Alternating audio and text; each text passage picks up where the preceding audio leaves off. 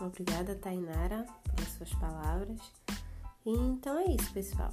Eu gostaria de agradecer a participação dos convidados aqui presentes e enaltecer esse momento tão enriquecedor para todos.